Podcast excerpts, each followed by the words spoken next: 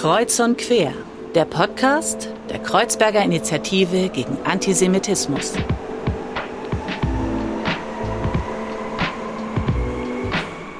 Hallo und herzlich willkommen zu einer neuen Folge von Kreuz und Quer. Mein Name ist Fadel und wie immer darf ich euch durch die heutige Folge begleiten.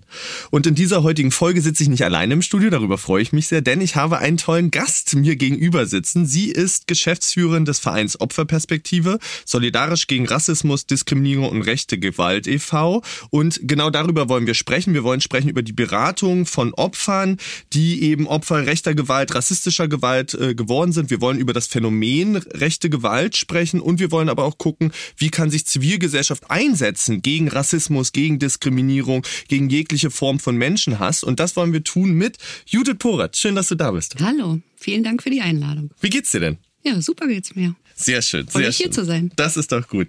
Judith, ich möchte gerne mal so ein bisschen historisch oder ein bisschen labelnd mit dir anfangen. Das versuchen wir eigentlich immer ein bisschen zu vermeiden, aber ich finde rund um dieses Thema, ähm, das ihr eben bekleidet und das du ja bekleidest oder begleitest ähm, mit dem Verein Opferperspektive, kommen wir da nicht ganz rum. Und zwar sind die 1990er Jahre, da möchte ich gerne mit dir mal hinspringen, so ein bisschen in unsere Geschichte und auch in die ostdeutsche Geschichte eingegangen als die Baseballschlägerjahre. Das bedeutet, wir haben eine Zeit, in der rechte Gruppierungen sehr brutal äh, ähm, vorgehen und wirklich ja auch aktiv vorgehen. Wenn du vielleicht ins Hier und Jetzt kommst, wie würdest du denn die jetzigen Jahre, also 2022, labeln? Oh, da bin ich nicht gut drin. Das Schlagwörter zu finden, das überlasse ich anderen Leuten. Aber äh, ich, also ich kann das, glaube ich, nur, wenn dann in Sätzen labeln und nicht in, in, in Schlagwörtern. Das darfst du gerne. Wir befinden uns, finde ich, gerade in einer sehr brisanten Zeit mit der ganzen rechten Mobilisierung der Corona-Leugner, jetzt auch der Klimaleugnerinnen.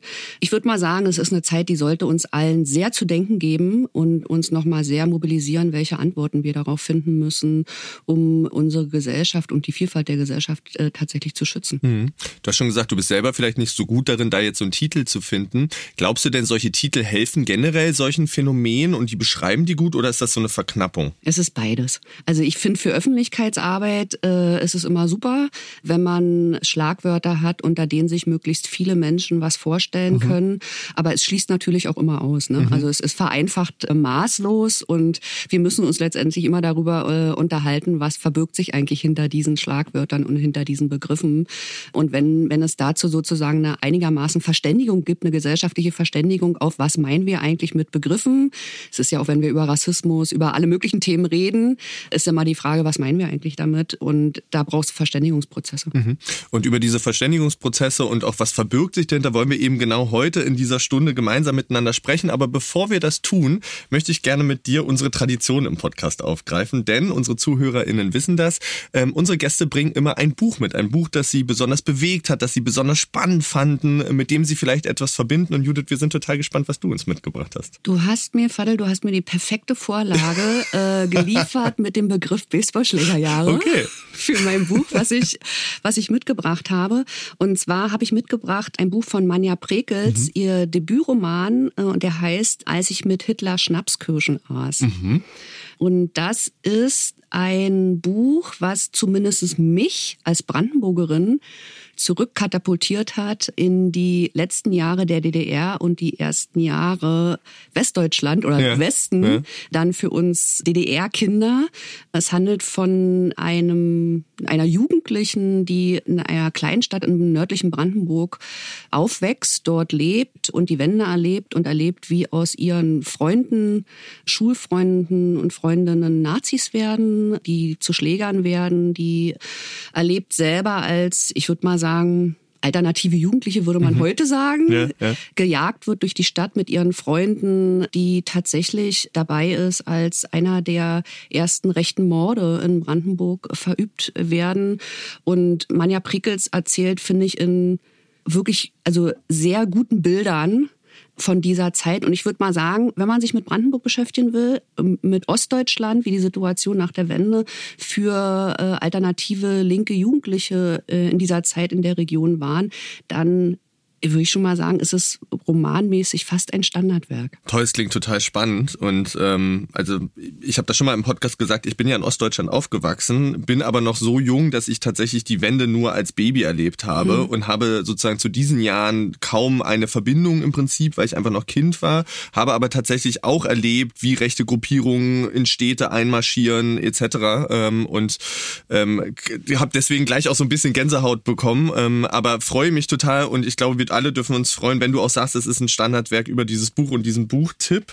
Und damit würde ich gerne auch ein bisschen die Frage verbinden, weil du das schon so angedeutet hast, wie hast du denn diese Jahre eigentlich erlebt, Anfang der 90er Jahre? Ich war ein bisschen älter als die Protagonistin Mimi in dem ja. Buch.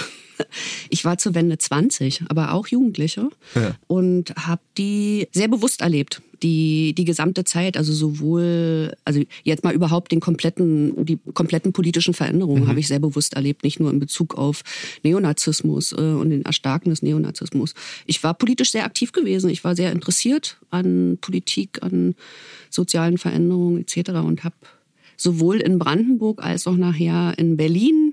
Ich würde mal sagen, die Zeit auch mitgestaltet, nicht nur miterlebt, sondern auch mitgestaltet. War das vielleicht auch ein bisschen der Grund, diese Zeit, also ich weiß, dass zum Beispiel meine Eltern auch beschrieben haben, das war so eine Zeit von, da gab es irgendwie keine staatliche Gewalt in Ostdeutschland, es war wie so ein leerer Raum, dadurch haben sich möglicherweise auch viele Menschen radikalisiert, aber für dich auch die Zeit, warum du gesagt hast, ich möchte diese Arbeit, die ich jetzt mache, auch gerne machen? Also politisiert habe ich mich schon früher, mhm. würde ich sagen, schon in der DDR. Ich war jetzt, habe jetzt, glaube ich, nicht so die, diese Standard-DDR-Entwicklung mhm. gemacht, weil ich aus einem kirchlichen Haushalt komme und nicht in der, bei den Pionieren in FDJ und sowas alles war. Also wir waren da sehr schon zur Ostzeit Zeiten, ich würde mal sagen mit 16, fing es bei mir so an, sehr politisch interessiert bei allen möglichen Demos etc.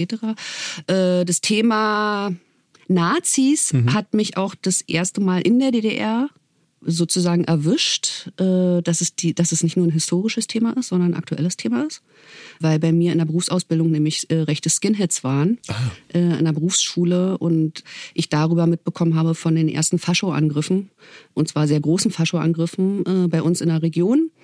Und das hat mich auch mitgeprägt und politisiert. Und seit, ich würde mal sagen, dementsprechend seit 88, 87 begleitet mich das Thema erstarkende Rechte. Und die Nachwende oder die Wende und Nachwendejahre waren, waren natürlich ja, gruselig. Mhm. Ja, ich kann es nicht anders sagen. Die waren wirklich richtig schrecklich für alle Menschen, die im Fokus von Neonazis standen. Ich habe da damals glücklicherweise schon in Berlin gelebt. Also mhm. wirklich glücklicherweise. Mhm weil ich dafür auch ein Stück weit geflüchtet bin dann einfach und mich geschützt habe vor, vor den Nazi-Attacken. Ich glaube, das muss man wirklich auch nochmal rausstellen, dass in dieser Phase genau diese Attacken so massiv waren, ne? gegenüber Menschen, die sich anders politisch einsetzen. Ähm, da war auf einmal wieder, brach wieder was auf, was ja vorher in Anführungszeichen nicht da schien oder ja auch staatlich nicht äh, da schien. Ja, du hast natürlich total recht, ne? dass, was du meintest, die Polizei hat gefehlt hm. oder der Staat hat hm. gefehlt. Das ist ja nicht nur die Polizei. Also man muss ja mal sagen, die Elterngeneration war damit beschäftigt, selber das irgendwie alles auf die Reihe zu kriegen. Ne? Ja. Also total viele sind arbeitslos geworden, die Betriebe sind zugemacht worden und zwar flächendeckend abgewickelt worden durch die Treuhand nachher. Die Leute haben auf der Straße gesessen und wussten nicht mehr weiter. Die waren ja, haben sich auf einmal in einem System wiedergefunden, was sie auch null kannten. Mhm. Also sie wussten mhm. nicht, nicht, wie das funktioniert mit Arbeitslosigkeit. Das kannten alle nur aus dem Fernsehen. Ja. Und auf einmal standen sie vor, selber vor der Situation, dass alles, woran zum, also alle Sicherheiten, die da waren, nicht mehr existiert haben das ging ja von Kindergarten bis, bis Arbeitsplatz. Ne? Es hat ja alles durchzogen. In der Schule, die Lehrer waren, haben alle irgendwie total Schiss gehabt, dass sie ihren Job verlieren, weil alle überprüft wurden, auf, äh, ob sie in der SED gewesen wären, ob sie politisch aktiv waren oder nicht. Da sind ja viele auch rausgeflogen. Und diese totale Unsicherheit der Erwachsenenwelt hat dazu geführt, dass Kinder und Jugendliche viele total alleine gelassen wurden und sich auf sich selbst gestellt waren. Und so ein, ich, das war also wie so eine Raubtierzeit, mm. kommt mir das mm. so ein bisschen vor. Ne? Also wenn wir haben relativ, also ich war relativ zügig ab 93 in einer Gruppe, in einer Gruppe gewesen von Menschen, die in Berlin gelebt haben, aber aus allen möglichen Teilen Deutschlands nach Berlin gekommen sind und Strukturen in Brandenburg unterstützt haben, die von rechten Attacken betroffen waren. Also sowohl, dass wir vor geflüchteten Unterkünften gestanden haben, wenn da Nazi-Angriffe waren, als alternative Jugendzentren oder besetzte Häuser gab es ja damals auch noch ein paar und wir versucht haben und Schutz, also versucht haben, Schutz mitzuorganisieren und die Leute vor Ort zu unterstützen. Und also wenn man den zuhört, den Zeitzeugen aus der Zeit, was die erlebt haben in Brandenburg, das ist schon wirklich also in, de, in dieser Massivität und in dieser totalen Alltäglichkeit, wie es sozusagen das komplette Leben geprägt hat, äh, findet man heute, glaube ich, nicht mehr. Oder hm. nur noch sehr, sehr selten. Hm.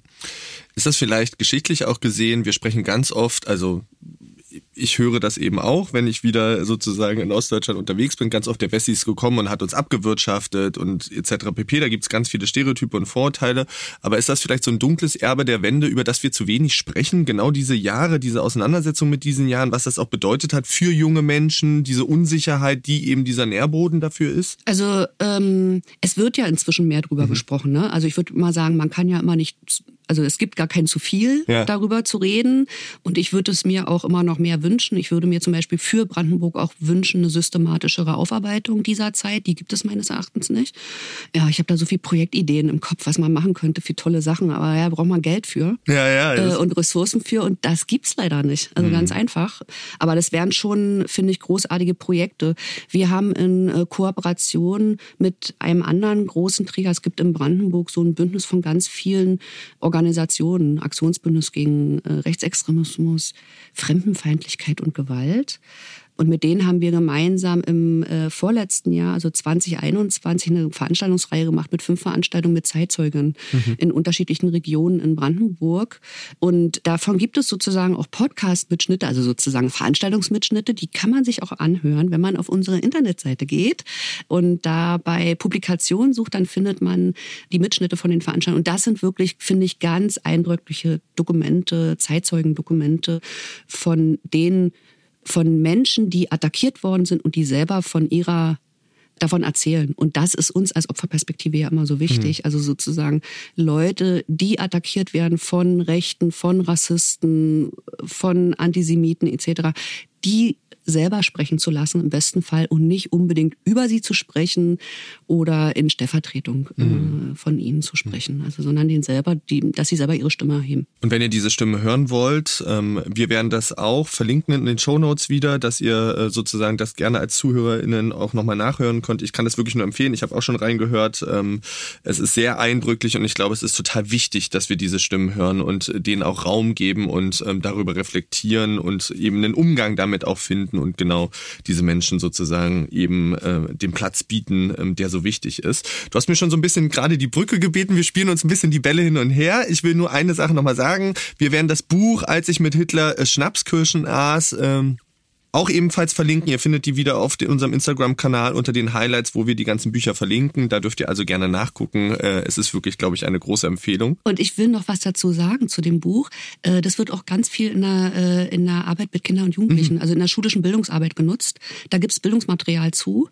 Ich glaube, das ist inzwischen in irgendeiner Klassenstufe auch mit drinne im, ich weiß gar nicht im Lehrplan, aber mindestens in den Empfehlungen für die Arbeit mit Schulklassen zu dieser Zeit. Cool. Das ist doch super. Dann haben wir gleich den Bildungsauftrag auch noch miterfüllt. Und ähm, du hast ja schon so ein bisschen sozusagen schon mal diesen Verein auch nochmal äh, sozusagen angesprochen über die Webseite, da möchte ich gerne hingehen. Ihr habt den Verein 19 oder der Verein ist äh, 1998 gegründet worden von Ehrenamtlichen. Ähm, was war denn die Motivation dahinter und was macht der Verein konkret? Na, das schließt so ein bisschen an zu dem, was ich vorhin schon erzählt habe, dass wir ab, dass es ab 93 eine Gruppe gab, die äh, Menschen unterstützt hat, äh, die in Brandenburg attackiert wurden von äh, von rechts. Die Opferperspektive ist, ich würde mal sagen, letztendlich eine Konsequenz daraus. Also einige Leute Leute aus dieser Zeit haben dann überlegt, okay, wir hatten in, in der zweiten Hälfte der 1990er Jahre die Situation, dass schon relativ viel über rechte Gewalt geredet wurde. Da war sozusagen, wenn man sich das mal so statistisch vorstellt, hatten wir das zu tun mit der zweiten Welle von wirklich krassen rechten Gewalttaten, im Anstieg von rechten Gewalttaten und es wurde viel, schon relativ viel medial darüber gesprochen. Hm. Aber es wurde über Täter, die Täter gesprochen. Also die standen im Zentrum der Überlegungen, der medialen Berichterstattung, der auch wissenschaftlichen Diskussionen, der pädagogischen Diskussionen eigentlich komplett. Da wurde sich gefragt, okay, warum werden unsere Kinder so? Was ist da eigentlich passiert? Was können wir tun? Was müssen wir tun, damit Kinder und Jugendliche nicht rechts abdriften? Aber es wurde überhaupt nicht gefragt, wer sind denn die Betroffenen? Und mhm. es wurde überhaupt, also, und geschweige denn irgendwas für die getan. Die wurden völlig alleine gelassen. Und aus dieser Überlegung heraus haben wir die Opferperspektive damals gegründet, wie du schon sagst, als also aktivistische, heute würde man sagen aktivistische Initiative. Ehrenamt ist ja wird kaum noch benutzt, finde ich so ein bisschen alter Begriff inzwischen. Aber nee, das haben wir, deswegen haben wir gesagt, okay, wir gründen eine politische Initiative und dann ging das relativ rasend schnell, weil das in dieser Systematik, glaube ich, also es gab ja überall und immer Menschen, die auch Betroffene unterstützt haben. Ne? Also überall und immer aktivistische Initiativen in Westdeutschland, schon eine lange Tradition an Unterstützung. Aber wir haben es dann sozusagen als, also uns als Kernauftrag und haben dann angefangen mit der, mit der Arbeit tatsächlich Beratung aufzubauen, haben ein Konzept entwickelt und haben dann peu à peu angefangen, äh, ehrenamtlich und dann ab 2000, 2001 auch mit öffentlichen öffentlichen Fördergeldern haben wir dann weitergemacht und die Beratungsstelle aufgebaut. Mhm. Wie groß ist die Beratungsstelle? Also wie viele Mitarbeiter? Wovon sprechen wir da gerade? Also wir haben in der Opferperspektive inzwischen zwei Fachbereiche. Einmal die Beratung für betroffene Rechte rassistischer und antisemitischer Gewalt.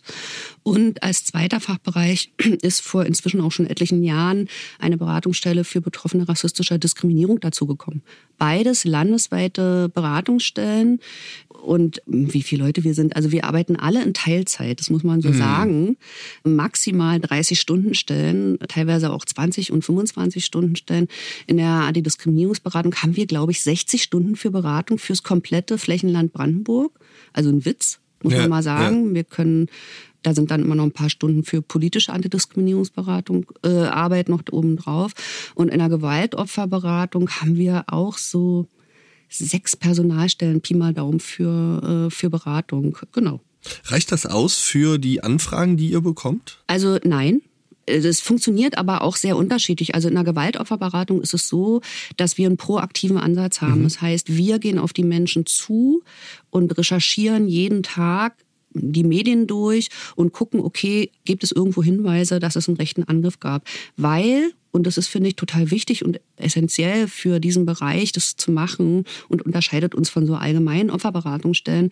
Wir müssen davon ausgehen, dass die Menschen, die attackiert werden, nicht von unserem Beratungsangebot wissen weil sie teilweise zu marginalisierten Gruppen gehören, Geflüchtete zum Beispiel, die wissen nicht um das deutsche Hilfssystem und ja. äh, kommen gar nicht auf die Idee, dass es da was geben würde, wo sie Unterstützung bekommen, weil ihre normale Alltagserfahrung eigentlich ist, dass es keine Unterstützung gibt und keine Hilfe gibt. Wir haben aber auch mit alternativen Jugendlichen zu tun, die eine totale Entfernung haben von so Hilfsstrukturen. Ne? Dementsprechend müssen, also ist es total wichtige Aufgabe, dass wir auf Leute zugehen und den Leuten sagen, hört mal, es gibt hier eine Unterstützungsmöglichkeit, die könnt ihr in Anspruch nehmen. Deswegen recherchieren wir. In der Antidiskriminierungsberatung ist es andersrum. Da ist äh, tatsächlich Grundsatz also der Arbeit, dass Menschen aktiv nach Unterstützung mhm. anfragen, als sozusagen ersten Motivationsschritt, selber an der Situation was zu verändern, vor dem Hintergrund, dass Diskriminierungserfahrungen noch viel alltäglicher sind als Gewalterfahrungen und es die eigene Motivation benötigt, um an der Situation, um zumindest zu versuchen, an äh, der Situation äh, Diskriminierung zu erleben, etwas zu ändern. Dementsprechend sind die Konzepte anders und in der Antidiskriminierungsberatung haben wir total viele Anfragen. Wir hatten jetzt mehrmals schon Stopp von an, also wir mussten Beratungsannahmestopp machen, weil wir die Anfragen einfach nicht bewältigen können. Und wir sind in der, sind auch sehr zögerlich überhaupt durchs Land zu ziehen und öffentlich Werbung zu machen für das Angebot, weil wir Sorge haben, dass wir dann das nicht bewältigen können. Mhm. Also nein, es reicht nicht, auch weil das eine die Beratung ist und das andere unser politische Teil der mhm. Arbeit ist, mhm. also tatsächlich aufzuklären über das Phänomen und aber auch mit Menschen ins Gespräch zu kommen, was man dagegen tun kann wie man präventiv arbeiten kann und auch mit potenziell Betroffenen ins Gespräch zu kommen, wie sie sich schützen können und welche Möglichkeiten sie haben, wenn sie attackiert werden oder sich auch dagegen zur Wehr zu setzen, wenn sie ungleich behandelt werden. Hm. Also wirklich sozusagen sehr nachhaltiger, vielfältiger Ansatz, eben um diese verschiedenen Bausteine auch zu greifen. Und wir versuchen die gleich auch nochmal so ein bisschen ähm, aufzudröseln. Aber ich möchte gerne bei dem Stichwort ähm, einhaken. Die Menschen kommen vielleicht nicht zu uns ähm, oder beziehungsweise kennen diese Struktur nicht. Wer sind denn die Menschen, die 2021. Ihr bringt jedes Jahr beispielsweise äh, ja einen Bericht raus, einen Monitoring-Bericht. Das ist ja eine wichtige Aufgabe von euch eben auch. Wer sind die Menschen, die angegriffen werden? Was sind vielleicht auch Motive, warum sie angegriffen werden oder sozusagen Hintergründe ähm, ähm dafür, dass sie Angriffe erfahren? Also du wirst dir denken können, dass es natürlich vielfältig mhm. ist, ne? wer da attackiert ist. Alle, die im Fokus von Rassisten stehen, von der extremen Rechten stehen, äh, die, ach, nicht nur extreme Rechte, ja. die überhaupt von der Rechten im Fokus stehen, Menschen, die sich gegen Rassismus engagieren, äh, die sich für Demokratie engagieren, Menschen, die als fremd gelabelt werden, die aus Sicht der Täter vielleicht die falsche Religionszugehörigkeit haben oder angeblich hm. eventuell die falsche Religionszugehörigkeit haben, die alle stehen im Fokus. Tatsächlich ist es so, dass in Brandenburg, und das ist vergleichbar mit den bundesweiten Trendzahlen, weil auch in sehr vielen anderen Bundesländern rechte Gewalt äh, gemonitort wird. Also wir, wir monitoren rechte Gewalt, nicht Diskriminierung. Ne? Mhm. Könnten wir gar nicht monitoren. Also äh, dementsprechend wirklich nur ein Teilausschnitt, ein, also relativ kleinen Teilausschnitt von dem, was auch im Bundesland passiert. Trend ist seit etlichen Jahren, also ich würde mal sagen, seit etwa 2014, 15 ist mit ganz absoluter überwiegenden Anzahl die Hauptgruppe, die betroffen ist, sind Menschen, die von Rassismus betroffen mhm. sind. Also Rassismus ist das Haupttatmotiv. Es ist im letzten Jahr so ein bisschen zurückgegangen auf 65 Prozent. Aber das ist weiterhin das absolute Hauptmotiv. 2021 sind die Angriffe auf politische Gegnerinnen, die in den Jahren davor so rückläufig waren, wieder angestiegen. Und was wir als so einen neuen Phänomenbereich im letzten Jahr dazugenommen haben, ist rechte Gewalt aus dem Corona-Leugner-Milieu. Mhm. Also das mhm. ist ja so ein komplett neuer Trend, mit dem wir uns alle ja auseinandersetzen müssen und äh, wo wir uns irgendwie politisch auch zu verhalten müssen. Und das ist ja, genau, das ist jetzt so ein neuer Trend gewesen, dann nochmal in den letzten Jahren. Aber Rassismus als absolutes Hauptmotiv, nicht nur in Brandenburg, sondern bundesweit. Mhm. Das wäre aber auch meine Frage gewesen, welchen Einfluss hatte denn die Corona-Pandemie vielleicht auch auf die Entwicklung, auf die Tendenzen? Eben, du hast jetzt schon gesagt, es gibt dieses neue Phänomen, bestärkt das aber möglicherweise auch rassistisches Gedankengut ähm, im Hinblick auf Verschwörungserzählungen etc. Ja, das ist natürlich damit gekoppelt. Ne? Mhm. Also so rassistische, antisemitische Vorstellungen sind ja Teil der Verschwörungsideologien, die in diesem Milieu eine große Relevanz haben. Mhm. Dementsprechend zählen wir da, wenn wir, wenn wir von Corona-Gewalt reden, reden, so als verkürztes Schlagwort, gucken wir immer auch genau hin, nehmen die Täter und die Täterin Bezug auf so eine Bewegung und nur wenn sie Bezug nehmen auf so eine Bewegung, werten wir die Fälle. Dementsprechend sind es relativ wenige Fälle, die wir im letzten Jahr da überhaupt in unser Monitoring reingenommen haben, weil wir da sehr stark sind und wir eh eine Tendenz haben, eher konservativ zu zählen, damit wir wirklich, also um sicher zu sein, dass wir valide Zahlen haben, als jetzt zu voreilig da alle möglichen Fälle von, okay, du hast keine Maske getragen, bist deswegen im Bus angepöbelt worden. Mm. Also so eine Fälle kommen bei uns nicht in die mm. Rein und nicht in die Statistik rein, sondern es muss immer eine Bezugnahme geben auf diese Bewegung und erst dann äh, werden die Fälle reingenommen. Mich bewegt da irgendwie so ein bisschen die Frage, wir haben ganz oft hören wir immer, und da muss ich leider den Schlenk so ein bisschen äh, zu den TäterInnen machen von ähm, ganz oft so, das sind so Einzeltäter, ähm, sind Einzelpersonen. Wie nimmst du das wahr? Wie sind die rechten Strukturen in Brandenburg und wie sind sie vielleicht im bundesweiten Trend sozusagen zu beobachten? Festigen sich? Wie stark sind die da? Das sind immer so zwei verschiedene Sachen. Ne? Reden wir über das Monitoring mhm. oder reden wir grundsätzlich über die rechte Szene? Wenn wir über das Monitoring reden, dann ist ein Großteil der Taten wird nicht von organisierten Neonazis verübt, sondern ein Großteil der Taten wird von Leuten verübt, die beispielsweise einfach eine rassistische Einstellung haben. Mhm. die einfach Geflüchtete nicht leiden können und gerne möchten, dass die gefälligst sofort hier dieses Land verlassen. Also eher was ganz Alltägliches. Ne? Da geht es ja auch darum, dass irgendwie eine Frau mit, mit Kopftuch in, äh, in den Supermarkt geht und schwanger ist und ihr der äh, Einkaufswagen in den Bauch gerammt wird. Also so, und das ist kann, und das kann eine Oma sein. Also eine mhm. ganz normale mhm. ältere Dame, die das macht, das sind nicht unbedingt organisierte Täter. Und wenn wir uns aber die rechte, rechten Strukturen anschauen in Brandenburg, reden wir, finde ich, nochmal über auch ein bisschen was anderes.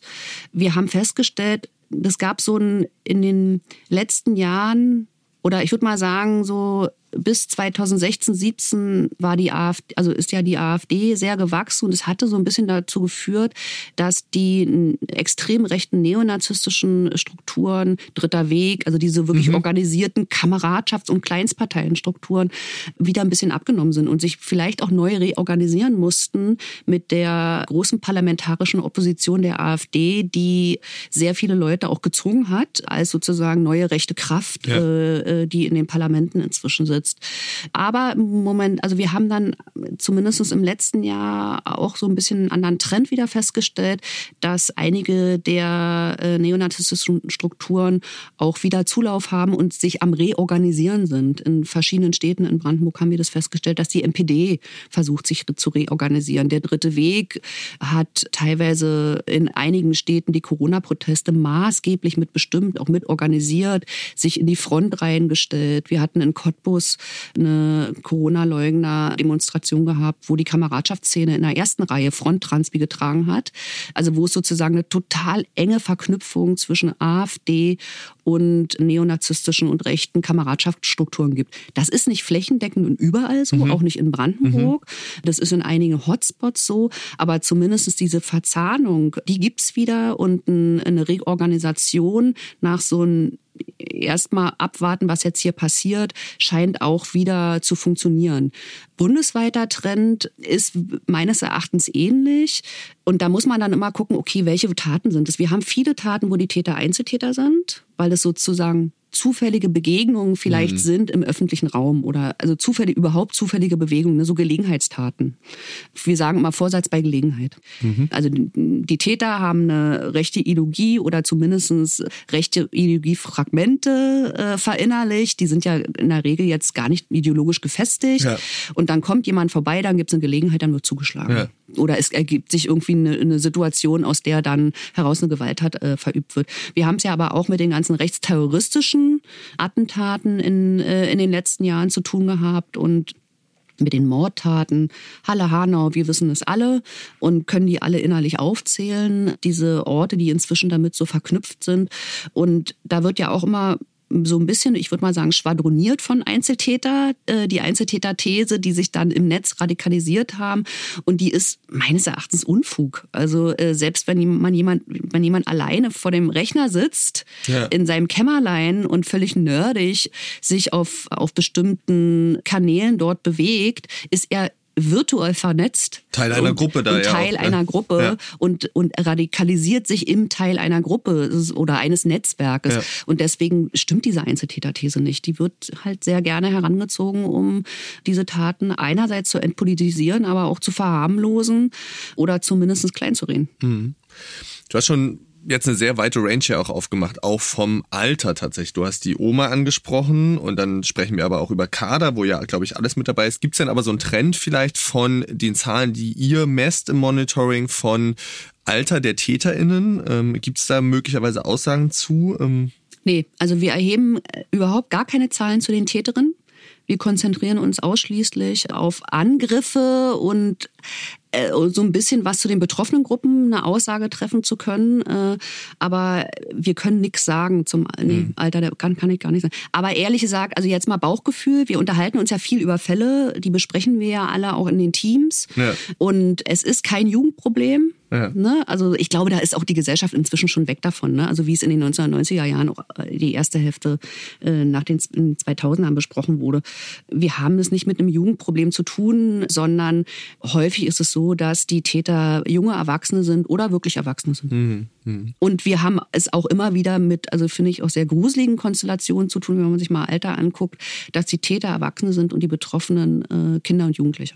Genau, ein Viertel, glaube ich, der gemessenen von euch gemessenen äh, Opfer oder Betroffenen in 2021 sind Kinder und Jugendliche. Das mhm. ähm, hatte mich auch nochmal sehr erschrocken, finde ich. Aber da hatten wir schon im Vorgespräch festgestellt, die sind eben auch Teil des öffentlichen Raumes und erleben das dort eben auch. Und ähm, trotzdem fand ich das irgendwie sehr, sehr eindrücklich. Na, ich finde, was vielleicht bei Kindern ganz, also wenn man da genauer hinguckt, was auffällig ist, dass es, wenn wir von Kindern reden, die betroffen sind, dann handelt es sich in der Regel um rassistisch motivierte mhm. Taten.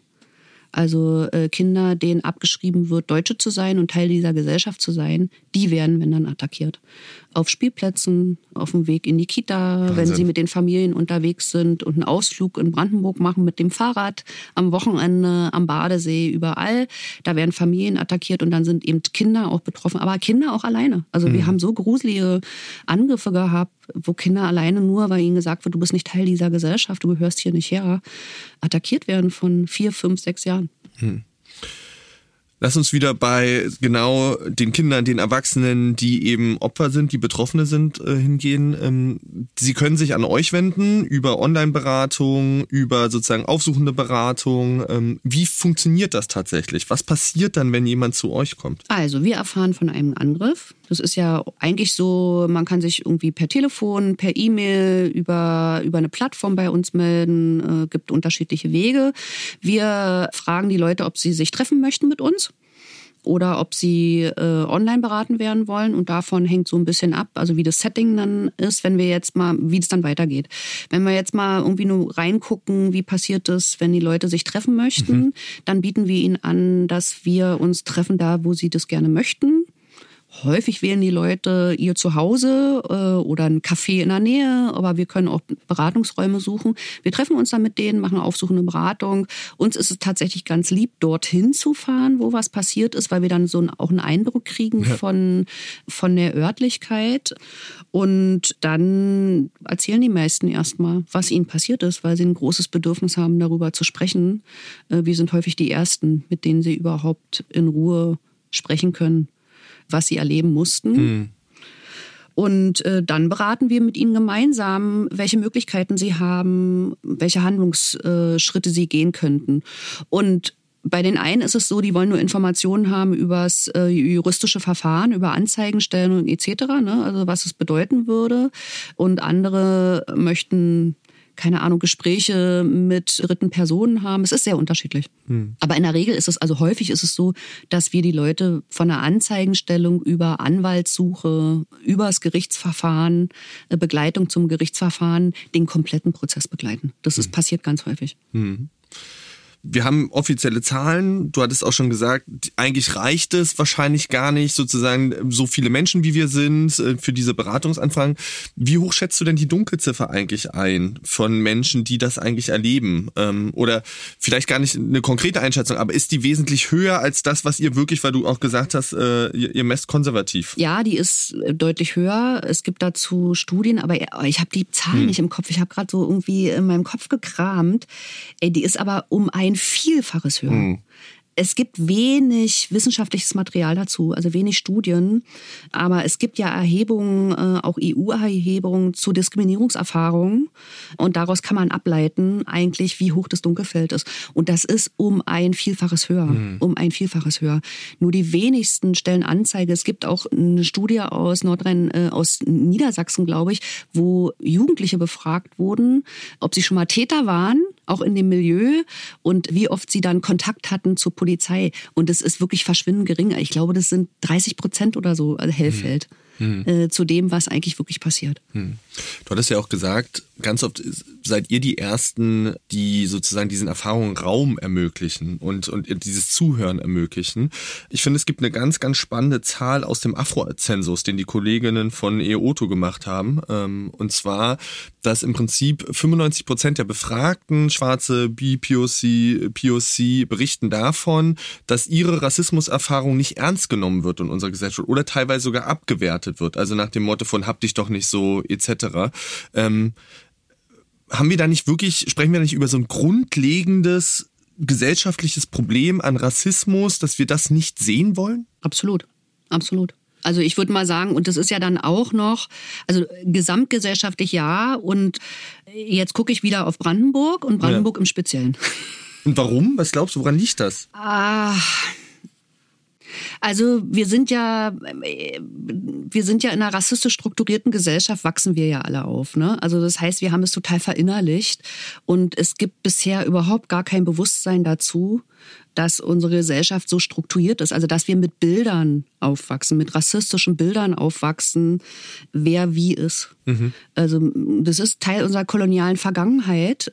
Und wir haben in den letzten Jahren viel in dem Bereich Rechtsextremismus geguckt. Und da hat sich, finde ich, auch viel verändert. Also das kann man gar nicht sagen. Da hat sich viel verändert. Da ist auch viel Bewusstsein zu gewachsen. Aber ich würde mal sagen, wir sind, was den Blick auf unsere eigenen rassistischen Stereotype und Vorurteile, die wir haben, sind wir als Land gesehen Entwicklungsland. Hm. Also es gibt kein Bewusstsein überhaupt oder gar keine gesellschaftliche Verständigung darüber, was Rassismus ist. Also als Beispiel, wenn unsere Innenministerin sagt, dass der äh, Polizeiangriff, äh, und ich nenne es Angriff, äh, auf die syrische Familie in Berlin nichts mit, mit Rassismus zu tun hat, dann finde ich, ist das ein Ausdruck von wir sind Entwicklungsland. Mhm. Weil es, also die Basics, es gibt noch nicht mal eine, ein Verständnis über die Basics, wenn wir darüber reden, sondern eigentlich wird immer nur der ganz offene, ganz harte Rassismus, also schwarze Person wird attackiert, wird noch mit dem N-Wort beschimpft. Nur das wird dann äh, akzeptiert, dass das Rassismus wäre. In Brandenburg war, ich glaube, der Innen Brandenburger Innenminister war der erste Innenminister überhaupt, da wurde er noch nicht mal irgendwie offensiv gefragt, der abgelehnt hat, eine Studie über Rassismus in der Polizei zu machen. Also es gibt eine unfassbare Abwehr dagegen, weil es an den Grundfesten und dem Grundverständnis äh, auch unserer Gesellschaft knappst und weil es die Mitte der Gesellschaft betrifft und eben nicht die Ränder hm. äh, der Gesellschaft. Und die Mitte der Gesellschaft will nicht dastehen als Antidemokraten. Und das wird ganz schnell immer in, in einen Topf geworfen. Das, das Thema Rassismus ist eben auch so dick, dass es große Angst davor gibt, selber als Rassist betitelt zu werden und dieses Bewusstsein überhaupt entstehen zu lassen, dass wir alle so sind, dass es Teil unserer Sozialisation ist und dass es erstmal normal ist, auch rassistische Bilder im Kopf zu haben und rassistische Gedanken und vielleicht auch rassistische Handlungen im Kopf zu haben, sich damit auseinanderzusetzen als was ein normaler Teil der Gesellschaft, äh, das würde das Problem nämlich handhabbarer machen und vielleicht nicht so mit dieser massiven Angst und deswegen Abwehr mhm. belegt sein. Also er ist auch, ist auch nicht nur Angst, es ist so psychologisierend. Ne? Mhm. Es ist natürlich auch ein extrem politisches Problem, also eine, eine unfassbare politische Abwehr. Das ist ja hm. nicht nur ein psychologisches Problem. Aber wenn du sagst, sozusagen sich bewusst zu werden, zu reflektieren, dass wir Stereotype, Vorurteile ja in uns tragen und die Frage ist, wie gehen wir damit um? Da sind wir ja schon so ein bisschen bei so, wie können wir damit auch einen tatsächlichen Umgang finden? Aber wo starten wir denn dann? Ist beispielsweise dann die Schule der Ort, wo wir viel stärker in diskriminierungssensible Arbeit investieren müssen, in rassismuskritische Arbeit, antisemitismuskritische Arbeit investieren müssen? Und dann haben wir die Jugendlichen, wo du selber gesagt hast, ja, die sind vielleicht gar nicht so das große Problem, ähm, aber was machen wir denn dann mit den Erwachsenen, die eben nicht mehr zur Schule gehen? Wo erreichen wir die dahingehend? Also die Jugendlichen sind schon auch noch ein großes Problem. War vielleicht und etwas zwar, verknappend gesagt. Ja, ja. Und zwar wieder stärker, ja. würde ich sagen, mit einem Erstarken der AfD, wenn man sich die Wahlergebnisse anguckt, wer inzwischen, äh, an, also die Wählerschaft auch bei Jugendlichen, wer eine Partei wählt, die für Diktatur steht, hm. ist schon. Ich kann, ich möchte keine Gruppe rauspicken äh, mhm. weil das muss flächendeckend passieren. Also wir brauchen es eben in allen Bereichen. Es macht eben gar keinen Sinn, irgendeine spezielle Gruppe auszumachen, als die müssen wir jetzt pädagogisch bearbeiten, damit die sich dann anders mal be benehmen.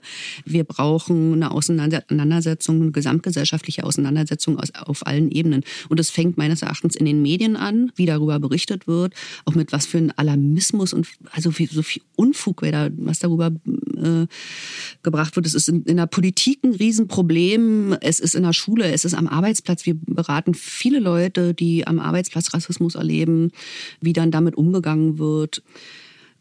Ja, es fängt in der Kita an. Hm. Also wirklich gesamtgesellschaftliche Also letztendlich in der Keimzelle der Gesellschaft, ja. ganz unten fängt es an und es zieht sich ey, hundertprozentig bis ins äh, Seniorenheim. Hm Da kann ich vielleicht eine kurze Geschichte erzählen. Meine Frau ist Erzieherin und ich finde, da zeigt sich das so schön. Ähm, ich glaube, die Geschichte habe ich auch schon mal erzählt.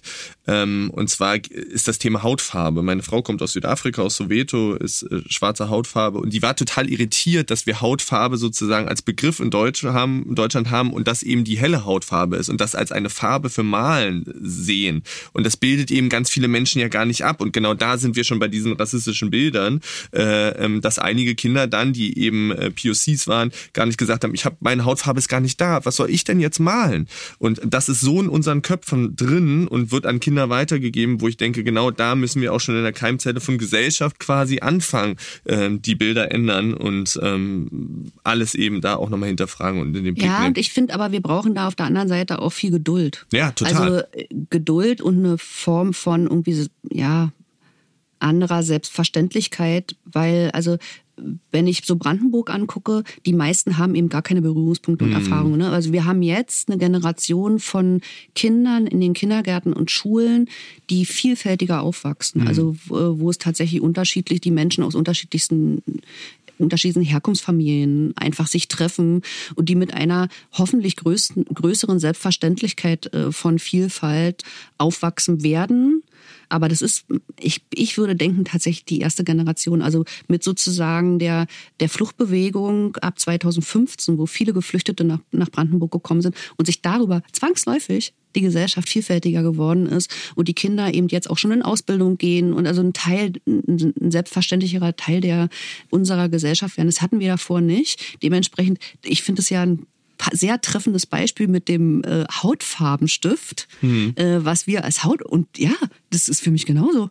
Wenn ich, wenn du das sagst, ich habe so, sofort die Farbe im Kopf und zwar nur eine Farbe. Ja. Aber da auch dann gelassen umzugehen, dass es eben bei Menschen so ist, weil sie es nie anders gelernt haben und weil das auch immer die Repräsentanz war in Flächenland Brandenburg in den Dörfern. Total, ja. Und das muss sich erst ändern und das ist eben, ich finde immer, wir müssen uns sehr darüber Gedanken machen, wie viel Vorwurf wir da reinbringen oder wie viel auch, ey, nee, guck mal, das ist doch überhaupt nicht mehr so, das ist ja totaler Quatsch. Ja, ja. Äh, so sind wir zwar alle aufgewachsen, aber und eher darauf zu setzen und da so eine Ausgewogenheit zwischen Anklagen auf der einen Seite, ne, und aber auch darauf eingehen und für Veränderung werben auf der anderen Seite, da so ein, ein gutes Maß zu finden. Schwere Sache. Schwere Sache. Schwere Sache. Du hattest schon gesagt, eben ihr als äh, Organisation, ihr kriegt eben viele Anfragen, ihr besprecht das dann mit vielen Menschen. Ich möchte da gerne nochmal auch einen Perspektivwechsel wagen und zwar ähm, auf die BeraterInnen selber zu sprechen kommen, weil ich finde das auch total wichtig. Die Frage, die ich mir so ein bisschen in Vorbereitung gestellt habe, äh, ich habe mich viel mit eurer äh, Arbeit auseinandergesetzt.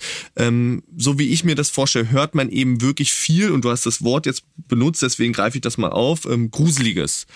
Ähm, verliert man manchmal als Berater nicht auch so ein bisschen den Glauben an das Gute in der Menschheit und wie schützt man sich vielleicht auch selber emotional, ähm, um eben auch mit genau dafür zu werben, was du gerade gesagt hast, mit einem gelassenen Umgang, mit auch Gesellschaft Zeit zu geben, ähm, das zu sehen ähm, und, und dem auch Raum zu geben. Ja, ja. Ich glaube, kennen wir alle, die wir sozusagen in, in solchen Feldern aktiv sind, ob in der Bildungsarbeit oder in der Beratungsarbeit, auch von Betroffenen. Ist ein stetiger Prozess, ist ein stetiger Prozess, sich auch selber zu reflektieren. Ist bestimmt aber auch nicht äh, die beste Idee, Zeit seines Lebens so eine Arbeit zu machen, sondern äh, bestimmt auch ganz gut ab und zu mal Berufsfelder zu wechseln. Aber wir versuchen unsere Kollegen da bestmöglich zu unterstützen, auch als Träger, ne? Also so, dass wir Austauschräume schaffen, also Möglichkeiten anbieten, über das, was wir in der Beratung hören, gemeinsam zu reflektieren und sich auseinanderzusetzen und das dann auch zu verarbeiten.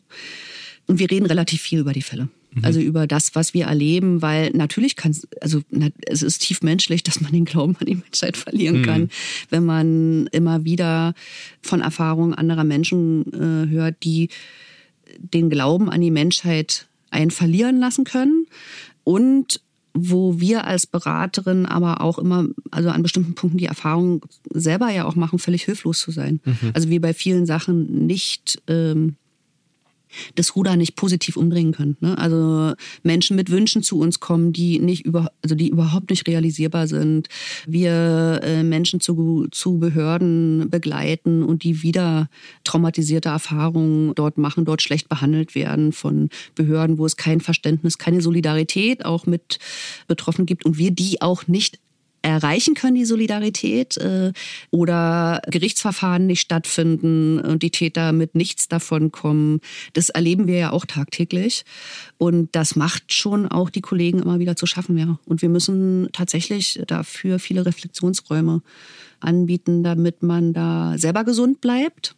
Aber es verlassen uns auch Kollegen immer wieder und mhm. Kolleginnen, die das nicht mehr aushalten für sich. Das mhm. ist auch Teil der Realität, dass das auch immer wieder Menschen krank macht, äh, in diesem Berufsfeld tätig zu sein. Hm. Ich glaube, ich kann das nur sozusagen für mich und aber auch, glaube ich, vielleicht sogar für uns sagen, es ist eine unglaublich wichtige Arbeit und ähm, es ist total wichtig, dass da Menschen da sind, diesen Raum öffnen, anderen Menschen helfen und deswegen schon mal sozusagen an dieser Stelle vielen lieben Dank an dich und die Kolleginnen für wirklich diese tolle und ähm, wichtige Arbeit, die ihr da leistet, ähm, sowohl das Monitoring als eben auch die Beratung und Begleitung der Menschen, die eben Rassismus äh, erleben und rechte Gewalt erleben. Ähm, und du hast mir schon auch so ein bisschen ein anderes Stichwort geliefert, worüber ich gerne mit dir auch nochmal sprechen wollen würde, ist das Thema Solidarität, weil ich glaube, Solidarität ist nicht nur in diesem, sagen wir mal, Anführungszeichen analogen Raum total wichtig, sondern wir erleben ja auch eine Verschiebung von Gewalt und Vorfällen in den digitalen Raum ganz massiv, der eben als Lebensraum für uns in Gesellschaft eine immer größere Bedeutung erfährt. Ähm, ihr habt dazu eine Broschüre rausgebracht, und zwar Rechte Angriffe im Netz, ähm, zu der ihr sozusagen mal zeigt, welche Folgen können denn rechte Angriffe im, im Netz tatsächlich haben und wie gehen wir damit um. Ähm, ich fände es total spannend, wenn du uns noch mal einen Einblick geben könntest, was passiert da gerade gerade? Ähm, was ver verändert sich vielleicht gerade im Netz? Was ist das für Nährboden eben auch für rechte Angriffe? Und welche Folgen können rechte Angriffe haben? Fadel, ich würde gar nicht sagen, dass sich was verschiebt, sondern mhm. es hat sich was erweitert. Mhm. Also weil wir haben die Angriffe auf der Straße oder die Angriffe bleiben ja bestehen. Ne? Also die sind nach wie vor da und das Feld hat sich einfach erweitert um den ganzen digitalen Raum. Ja, ist für uns auch so ein, ich würde mal sagen, ja, ein relativ neues Feld. Ne? Mhm. Wir sind da jetzt seit ein paar Jahren, tasten wir uns als Beratungsstelle daran und beraten in Fällen, wenn sich Menschen an uns wenden. Das ist kein, zum Beispiel kein Feld, was wir systematisch beobachten. Könnten wir gar nicht. Also also erstens ist es ja so und so fast schier unmöglich und zweitens bräuchten wir dafür ein extra Projekt ja. und das funktioniert nicht. Also das heißt, da ist es tatsächlich so, dass wir, wenn wir in unserer Recherche über Fälle stolpern, dass wir dann versuchen, den Menschen Beratungsangebot zu machen, wie auch in allen anderen Fällen oder Menschen wenden, wenden sich an uns. Und nicht selten wenden sich Menschen an uns, die politisch aktiv sind und im Netz attackiert werden mhm. und wo dann auch in der Regel eine Gefahr besteht, dass sich das, also dass die Attacken nicht nur im digitalen Raum bleiben, sondern auch in den realen Raum sich verschieben. Das haben wir öfter auch gehabt, dass Menschen erst im Netz bedroht werden, also dass so eine teilweise Shitstorm, aber auch wirklich echt, also es ist ja unfassbar krass, was man im Netz auch hören muss an naja. Beleidigungen, wie mit einer Selbstverständlichkeit Morddrohungen ausgesprochen werden und äh, Menschen massiv unter Druck gesetzt werden und auch andere aufgestachelt werden, sie dann im realen Alltag, also vor der Haustür zu stehen beispielsweise ja. und sie zu bedrohen. Und diese Kombination haben wir nicht selten in der Beratung. Wir haben immer wieder auch, also wir erleben es immer wieder, dass Menschen, Perso also dass ihre Namen genannt werden im Netz und dann eben Adresse etc., also so wirklich aufgestachelt wird zu, ey, greif die an. Und es sind von kommunalpolitisch aktiven Leuten in Parteien, die sich engagieren, aber auch äh, Leute, die in Bündnissen arbeiten. Also zum Beispiel, es gibt ja dieses große Unteilbar-Bündnis. Mhm. Da gibt es auch ein paar Gruppen in Brandenburg, die dann im Netz auch aktiv sind und sich für gegen Rassismus engagieren, für die Einhaltung der Infektionsschutzmaßnahmen aussprechen, die sich für ukrainische Geflüchtete einsetzen, etc., etc., die dann tatsächlich rausgepickt werden und massiv bedroht werden dass ob also ich kann, wir haben keine Zahlen in Brandenburg mhm. dazu, ne?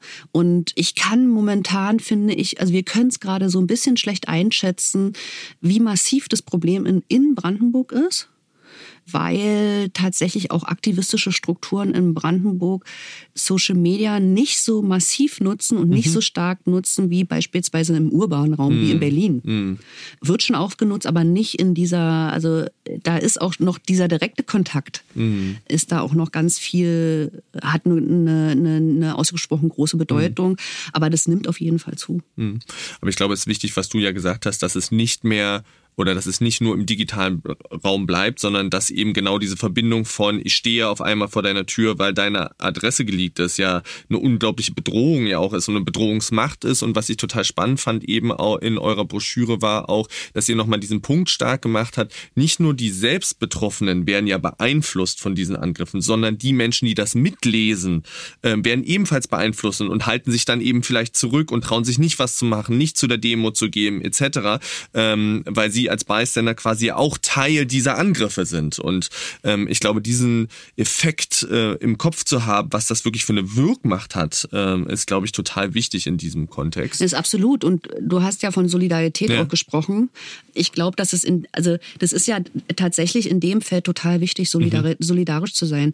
Weil, also das Ausmaß an entsprechenden Beleidigungen und Anfeindungen im Netz, also die, die Masse, die, die schiere Masse der Sachen, wie uns das begegnet, sorgt ein bisschen dafür, dass, dass wir tendenziell dazu neigen, das auch so ein bisschen abzutun. Mhm. Als, ja, das ist inzwischen Teil der normalen Realität. Das ist ein Umgangston, der ist insgesamt sehr rüde inzwischen, hat unterschiedlichste Gründe, aber ist jetzt so und müssen wir uns irgendwie mit abfinden, ist jetzt nicht schön. Aber wir dürfen überhaupt nicht außer Acht lassen, welche welche krassen Auswirkungen das auf die Betroffenen, also auf die Menschen hat, die attackiert werden im, im Netz. Also wie du schon sagst, ne, die sich zurückziehen, aber auch unter, äh, das sehen ja auch andere. Ja. Äh, mit welchen harten Bandagen da irgendwie agiert wird. Also und haben Angst, in Fokus zu geraten und äußern sich mitunter gar nicht mhm. mehr. Ne? Also halten nicht mehr dagegen. Und dieses, wenn wir nicht mehr dagegen halten, dann überlassen wir leider den Menschenfeinden das Feld. Und das ist dann das Normale. Und ich kann es wird ja immer gesagt, ey, Anzeigen stellen, Anzeigen, Anzeigen stellen. Wir sind natürlich leider auch mit dem Problem konfrontiert, dass Anzeigen stellen häufig ins Leere läuft. Weil das wäre Aha. meine Frage gewesen. Wer ist denn da in der Verantwortung eigentlich, damit einen Umgang zu finden? Naja, also wir haben ja jetzt gerade, äh, in dem Feld ist ja jetzt auch gerade die Gesetzgebung verschärft worden, dass entsprechende Taten besser verfolgt werden und auch verurteilt werden sollen. Aber wir haben es leider auch damit zu immer wieder, also in, unser Beratungs, in unserem Beratungsalltag, Alltag erleben wir leider auch immer wieder, dass Anzeigen gestellt werden, aber gar nichts passiert. Hm. Dann wieder eingestellt wird. Das ist leider auch eine Realität. Und ich glaube, das ist eine, eine, eine breite, also ist ein Bündel, woran es, äh, warum, warum es, woran es liegt, dass die Strafverfolgungsbehörden und die Ermittlungsbehörden nicht entsprechend verurteilen oder überhaupt dem gar nicht nachgehen. Das wird auf der einen Seite daran liegen, dass die, das Personal fehlt, mhm. überhaupt dem nachzugehen. Das wird auf der anderen Seite daran liegen, dass die Fachkräfte fehlen. Tatsächlich tatsächlich, also dieses technische Know-how äh, überhaupt nicht da ist in ganz vielen Polizeistellen und auch in den Staatsanwaltschaften und überall, auch dem Gericht nicht. Und ich befürchte auch, dass auch da bei leider viel zu vielen Polizisten, Staatsanwälten und, und Richterinnen noch ein Bild herrscht von, ja, ist ja jetzt hier nicht so, mhm. die spinnen halt. Mhm. Sind halt massive Beleidigungen, ja, okay, aber jetzt hat jetzt wenig mit der Realität zu tun. Mhm. Also eigentlich das Problem auch nicht erkennen, die Massivität, was es auch mit unserer Gesellschaft macht und dem demokratischen Grundverständnis unserer Gesellschaft macht, wenn die Leute, die sich für die Demokratie einsetzen, die sich für Vielfalt und Gleichheit oder Gleichbehandlung einsetzen, wenn die Leute nicht mehr ihren, nicht, sich nicht mehr trauen, ihren Mund aufzumachen, sondern zum Schweigen gebracht werden. Und die Gefahr besteht gerade. Mhm. Ich finde, die besteht so und so mal gucken, was der Winter bringt. Aber ja. gerade zu dem Thema mache ich mir schon sehr große Sorgen. Wir hatten es letzten Winter mit dem, was auch auf der Straße passiert ist, wie viele Leute, dass es immer weniger Leute gibt, auch die sich trauen, offensiv auch dagegen sich zu stellen, gegen diese Verschwörungserzählungen und so. Und ich befürchte, dass es jetzt in den Folgemonaten nochmal deutlich massiver sein wird. Hm Da stellt sich natürlich so ein bisschen dann die Frage, sowohl im digitalen Raum als auch im analogen Raum, was kann ich denn vielleicht tun, wenn ich merke, da gibt es einen Post, äh, der ist menschenfeindlich, ich sehe vielleicht einen Vorfall auf der Straße. Ähm, was kann ich denn vielleicht als Bürgerin, die sagt, ey, ich möchte das irgendwie nicht, ich möchte nicht dieses Menschenverachtende, was, welche Handhabe habe ich? Also wenn ich Zeugin von einer Attacke im, im öffentlichen Raum werde oder in meinem Umfeld, da ist es letztendlich vielleicht auch egal, ob digital oder mhm. nicht digital, Mund aufmachen, mhm. hinschauen das ist, glaube ich, erstmal das, das Wesentliche. Also wenn ich jetzt tatsächlich einen Angriff sehe, dann ist natürlich wichtig, dass ich als, als Zeugin und als Zeuge erstmal gucke. Also Selbstschutz ist immer wichtig. Ne? Also sich dazwischen zu schmeißen, ist nicht unbedingt die, die beste Option, weil man dann Gefahr läuft, selber attackiert mhm. zu werden. Aber tatsächlich genau zu gucken, okay, was passiert denn da? Andere zu gucken, gibt es Leute im Umfeld, die ich darauf aufmerksam machen kann und sagen kann, ey, sie äh, in der grünen Hose können wir zusammen dahin gehen und versuchen, der Person zu helfen, die da gerade attackiert wird. Wenn man im Bus sitzt, dem Busfahrer Bescheid sagen und sagen, ey, da passiert gerade ein Angriff. Also zu versuchen, tatsächlich Aufmerksamkeit zu erzeugen und dann im besten Fall in der Gruppe gemeinsam die, die Person zu, der Person zu helfen, die da attackiert wird oder zu schützen, mhm. bevor es überhaupt zu einem Angriff kommt. Das ist wichtig. Und dann die Person fragen, die attackiert wird, ob sie Unterstützung haben möchte und sich nicht davor scheuen, seine eigene, wenn Nein gesagt wird, das ist ein normaler Reflex, dass wenn man attackiert wird, eigentlich ganz schnell aus der Situation raus will als Betroffene ja. und es auch so schambesetzt ist, dass man sagt, nein, nein, nein, alles gut. Also das kennt, glaube ich, jeder von irgendwie, ich hatte einen Unfall, bin gestürzt, dass dann äh, das nichts schlimmer ist als die Aufmerksamkeit des Umfeldes, dass man eigentlich gerne, gerne da raus möchte und die Schmerzen erst später mitkriegt. Und das ist etwa ähnlich bei, einem, bei einer Attacke. Aber sich nicht davor scheuen, der Person eventuell die eigene Handynummer zu geben, wenn man sich vorstellen kann, als Zeugin oder Zeuge zur Verfügung zu stehen. Mhm.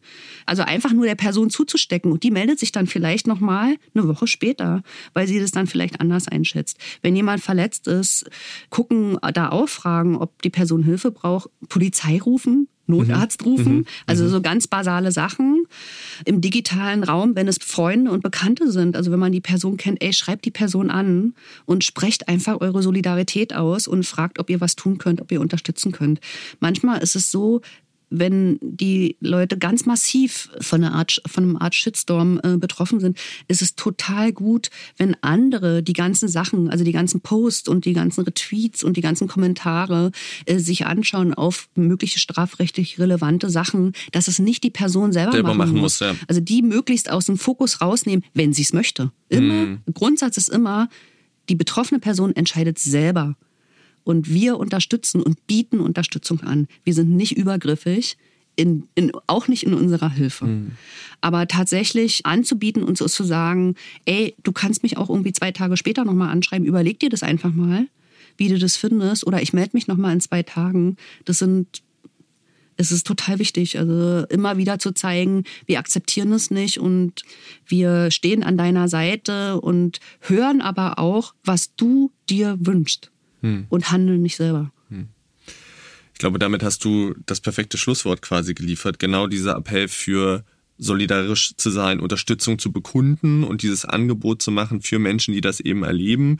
Ich will nur darauf hinweisen, ihr bietet dazu eben auch äh, nochmal Unterstützung an. Neben natürlich der beraterischen Tätigkeit habt ihr auch die Toolbox gegen Rechts oder gegen rechte Gewalt heißt sie online, die findet man unter Toolbox gegen rechte Gewalt, wo man nochmal nachlesen kann, was man tatsächlich machen kann, wo man sich melden kann, wie man vorgehen kann, etc. Das fand ich auch schon mal so ein guter, wirklich Unterstützungsrahmen, ähm, wenn man sich auch nicht sicher ist, an wen kann ich mich wenden. Also guckt da auf jeden Fall nach.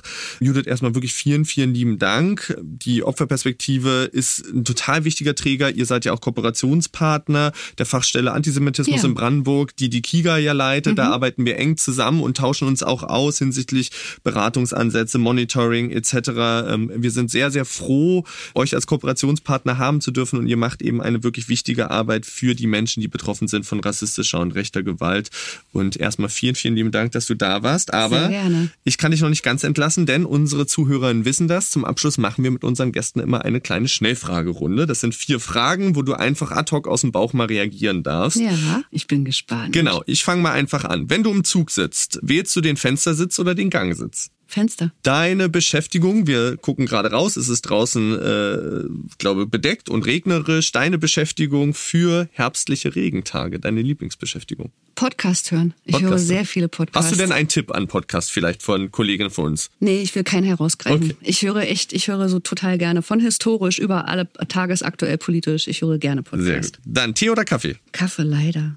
Geht mir auch so. Ähm, und ähm, die Idee, die dich als letztes so richtig begeistert hat. Das ist schwer. Und zwar ad hoc. Ah, doch, mich begeistert, dass wir hoffentlich das Monitoring in Brandenburg ausbauen werden zu andere Phänomenbereiche. Und das ist eine Idee, mit der wir uns gerade ganz aktuell beschäftigen und ein Konzept entwickeln. Und das begeistert mich total, weil ich das einen wichtigen Ansatz finde, Datenmaterial zu haben, um Phänomene zu beschreiben und auch Maßnahmen dagegen, äh, also gegensteuern zu können. Mhm. Und damit hast du quasi einen Ausblick geliefert, was bei euch demnächst ansteht. Äh, Da dürfen wir uns, glaube ich, Ja. alle sehr freuen und äh, dafür wirklich drücken wir fest die Daumen und wünschen alles, alles Gute. Schön, dass du da warst. Und euch, liebe Zuhörer, vielen lieben Dank fürs Zuhören. Wir hören uns wieder in zwei Wochen bei der nächsten Folge von Kreuz und Quer. Ciao. Ciao.